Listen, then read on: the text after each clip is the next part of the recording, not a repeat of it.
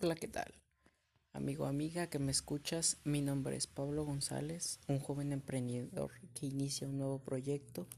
Te invito a que te tomes un tiempo para reflexionar conmigo. Bienvenido, bienvenida. El día de hoy tenemos dos temas interesantes que son la, la procrastinación y las criptomonedas y la tecnología blockchains. Bueno, y te preguntarás, ¿qué es la procrastinación? Aquí te doy un breve, una breve reseña de qué es. Aplazar los asuntos pendientes o dejar para mañana lo que puedes hacer hoy. Es una costumbre muy humana conocida como procrastinación y es muy habitual a pesar de que tiene un coste elevado, ya que los retrasos evitables generan pérdidas de productividad, además de causar estragos emocionales y principalmente mermando la, el autoestima. Esto explicado con mis propias palabras y con una frase es no dejar para mañana lo que puedes hacer hoy. Lo que por supuesto te pongo un ejemplo. En este momento y cuando grabo este podcast inicia un nuevo año, por lo que muchas personas su se propusieron nuevas metas, nuevos propósitos, por ejemplo, el hacer ejercicio, el cumplir con algún proyecto, un sueño o algo del estilo. Como hacer ejercicio este es, es muy común y todo el mundo casi se lo pone. Muchas veces eh, mentalmente te dices, hoy no me siento bien, hoy no es mi día, mm, ya será mañana. Y eso es procrastinar, dejar dejar para mañana y no, no, no hacerlo y que pues, tampoco no te cuesta tanto. Es, es, es, es eso. Esto es muy común y le pasa a mucha gente, incluyéndote a ti y a mí. Y esto inconscientemente cuando lo hacemos, lo que nos puede ayudar para dejar de este mal hábito es primero darnos cuenta de que estamos pasando y de que estamos en este proceso de decir, de posponer las cosas y de no hacerlas en el instante. Y te pregunto, bueno, y te preguntarás, ¿cómo puedo dejar de hacer esto? Bueno, estos son algunos consejos que te compartiré para dejar de procrastinar. Hay, mm, supongo, no sé si conoces la regla de los 5 segundos, bueno, aquí te la explicaré.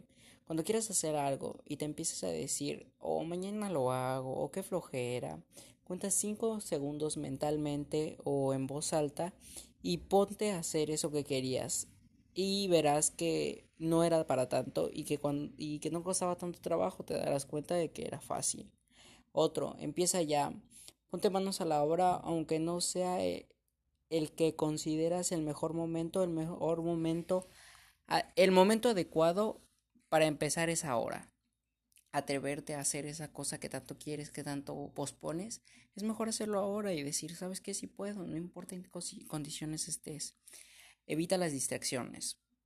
Puede que te resulte complicado, pero mientras estés centrado en las tareas, trata de evitar el correo electrónico, las redes sociales, por el pon el, teléfono en modo silencio, evita las distracciones con tus compañeros de trabajo. Bueno, ahora como el, como todo el mundo está encerrado en casa, evita las distracciones como la televisión, las redes sociales, que pueden ser muy, muy adictivas y sí, sí llegan a distraer. Otro que puedes utilizar es ponerte música la música nos puede ayudar a aumentar nuestra productividad, pero esto prefiere escuchar canciones instrumentales o que puedes poner o sea, con la que tú te sientes cómodo poner música y vas a ver que te va a llegar la inspiración, te vas a sentir muchísimo mejor.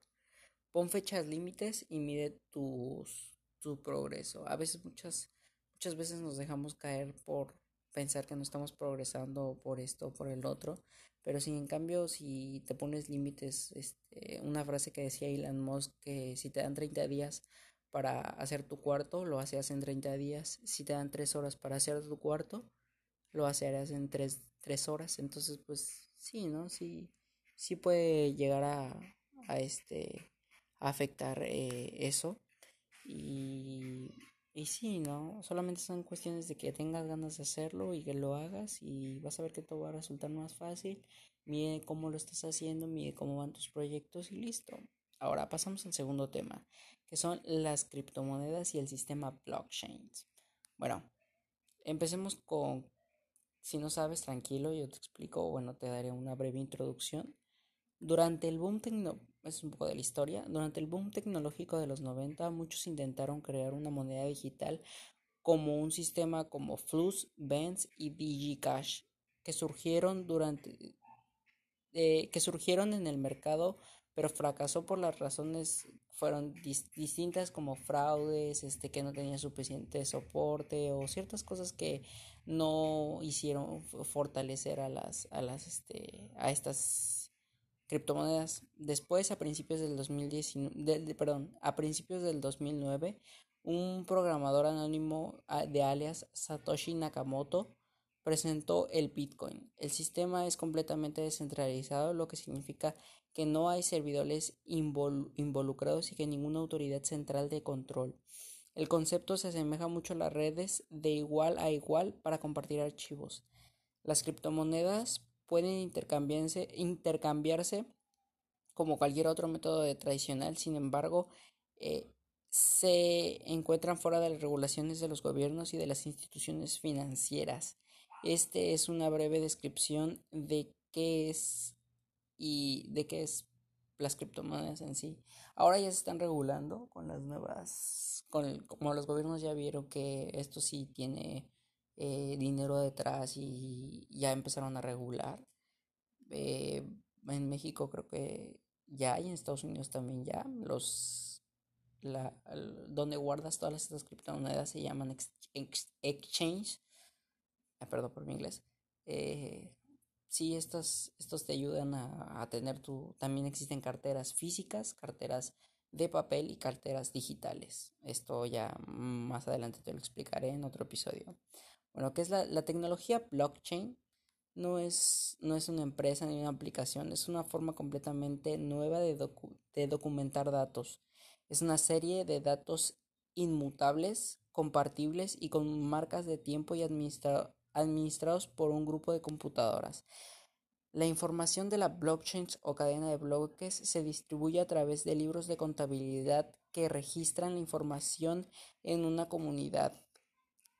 En cada bloque todos los miembros deben validar cada transacción para, para que se produzca. Además, los involucrados poseen una copia de dicha información, por lo que es imposible alterar los datos anteriores gracias al consenso. Los libros de contabilidad sirven como herramientas que determinan la propiedad del archivo independientemente de su tipo en cualquier momento. Proporciona una lista de transferencias de autoridad centralizada en cada bloque de información. Bueno, esto ya es muy complejo, pero así eh, mira, existen las cadenas de bloques, imagínate como un bloque y una linita que conecta a otro bloque. Entonces, las computadoras lo que hacen es un, un grupo de computadoras que compiten para descifrar el código correcto, esto más específico en Bitcoin y en criptomonedas, eh, el, el, el bloque para poderlo agregar a la cadena anterior, a la cadena que ya viene y agregar ese pequeño bloque. Eh, todas las, todas las computadoras están interconectadas y lo que hacen es tener una copia de, esta información, de las transacciones que se hacen. Si no se valida el bloque, no, no ocurre ninguna transacción. Si alguna computadora intenta engañar a las demás, por como es un consenso y todas están interconectadas, pues es imposible porque la detectan y la, la bloquean o la desvalidan. Este, pues sí, mm, ¿qué más te podría contar? Pues es eso. Eh, también tenemos que las criptomonedas se pueden almacenar, ya te dije, en carteras o en wallets eh, digitales, físicas o, o de papel. Eh, es un sistema rápido, es para transacciones, para transaccionar con, o sea, tú lo puedes mandar a todo el mundo y las comisiones son pocas, porque no necesita de entidades financieras, tu dinero es mayormente tuyo y tú lo posees, no lo tienes en un banco y ellos ya saben, el banco ocupa, creo que te deja el 4% en tu cuenta y lo demás lo ocupan ellos eh, para diferentes cosas. Eh, bueno, esto es esto no está nuevo, la tecnología blockchain no es nueva como pensábamos. Eh, o sea, ya, ya tiene tiempo. Tiene mucha versatilidad. Puede ser centralizado o descentralizada. Las criptomonedas como el Bitcoin es descentralizada. Y eso permite, aparte, Bitcoin es una moneda deflacionaria, o sea que tiene un número límite de, Bitcoins que van a circular, que es 41 millones y de ahí ya no se van a producir más. Lo bueno es que se pueden partir en pequeñas, eh, o sea, un Bitcoin se puede dividir en, entre dos, entre cuatro, y estos numeritos se le llaman satoshis. Eh, pues ya, eso es todo lo que te, lo, que te quería compartir hoy. Eh, es portable, otra cosa que se me olvidó mencionar, es, es, portable porque no necesitas algo para llevarlo, simplemente tu celular, es muy versátil. Hasta aquí lo dejamos el día de hoy. Eh, gracias por prestarme un poco de tu tiempo para compartirte esto. Espero que te haya servido la información. Buena vibra y hasta la próxima. Este es Entendiéndote a ti y al mundo con Pablo González. Gracias.